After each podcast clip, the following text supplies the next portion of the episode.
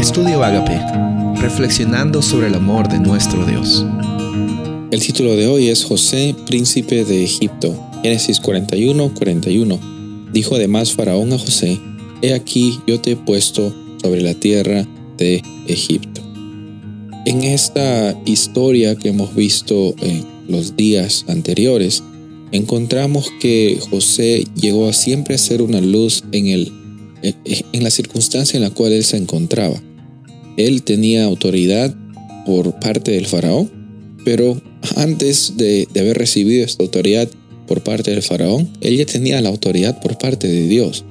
Como hijo suyo, como parte del pacto, él era una persona bendecida. Era una persona bendecida cuando fue vendido como esclavo. Era una persona bendecida cuando estaba en la casa de Potifar. Era una persona bendecida cuando estaba en la cárcel y cuando llegó a estar en el palacio en frente de Faraón. Las circunstancias de José no definían la realidad de José. Ahora Faraón le da poder a él para salvar y para cuidar de, Egipto y de las naciones vecinas por la hambruna que iba a suceder en, en años después.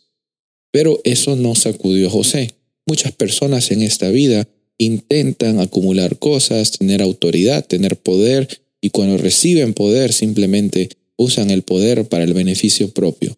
Lo vemos en las iglesias, lo vemos en, el trabajo, lo vemos en, el vecindario, lo vemos en la política, lo vemos en todo lugar, porque el corazón del ser humano, cuando está pensando en escasez, cuando está pensando solo en uno mismo, trabaja de una forma egoísta.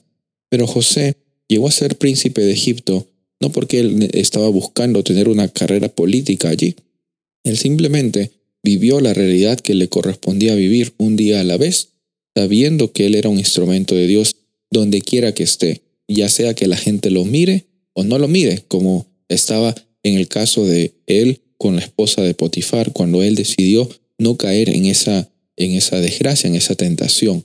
Ahora, eh, vemos de que Él con sus hermanos e intenta quizás eh, ver cómo es que estaba el corazón de ellos y les hace algunas pruebas en las cuales se demostró, especialmente en la vida de Judá, estaba dispuesto a poner su vida antes que se toque la vida de uno de sus hermanos. Ese amor realmente también eh, conmovió la vida de José y le hizo saber que sus hermanos habían pasado a otro nivel, a un nivel de madurez espiritual en la cual ya no estaban pensando en sí mismos. Tu realidad, mi realidad, no está definida por mis circunstancias, está definida por la iniciativa de mi Dios al establecer el pacto contigo, conmigo, está definida cuando Él nos dice que vamos a ser bendecidos y vamos a ser de bendición.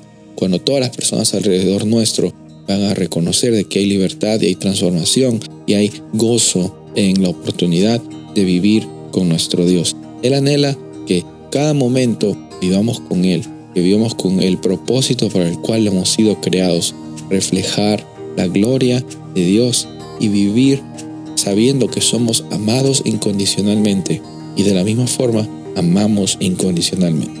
Soy el pastor Rubén Casabona y deseo que tengas un día bendecido.